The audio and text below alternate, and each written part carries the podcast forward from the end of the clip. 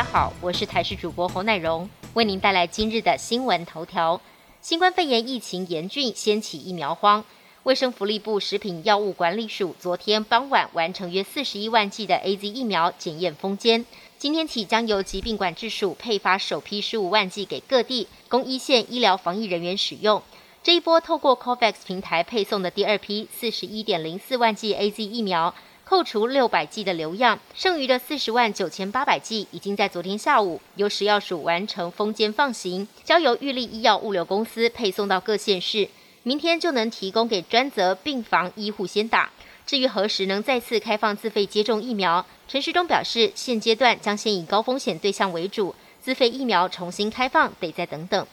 疫情肆虐，尤其以双北最为严峻，医疗量能成为最大考验。除了台北市立联合医院医护人员发文求救之外，台大医院院长吴明贤也在脸书呼救，直言医院现在非常紧急。吴明贤以 “Hospitals need help” 为题，在个人脸书发文，指出台大医院已经超量，无法再收，急诊处仍然有救护车送来需要插管住加护病房的患者。院长更强调，他们甚至已经把小儿加护病房改收成人，但仍然不敷使用。他也向中央喊话。作为战场的第一线指挥官，希望司令部能够在最快时间定出办法，不能让一线医护赤手空拳、弹尽粮绝。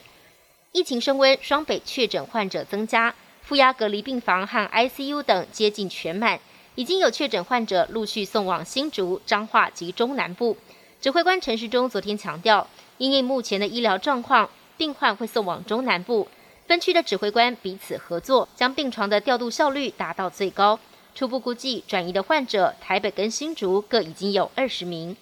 美国政府二十五号宣布，美国成年人已经有超过半数接种完整疫苗。而政府研究显示，今年一到四月打了完整疫苗者感染新冠肺炎的比率只有约百分之零点零一，显示疫苗的高度有效保护力。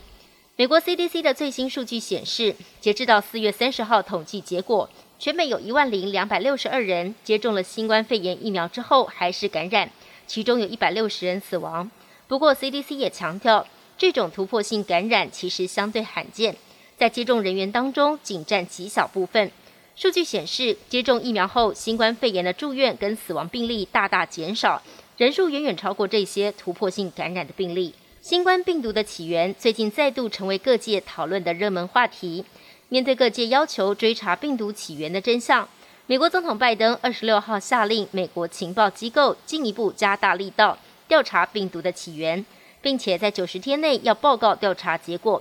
拜登还敦促中方提供资讯并协助参与调查。只是外界对于拜登政府这个动作并没有太大的期待。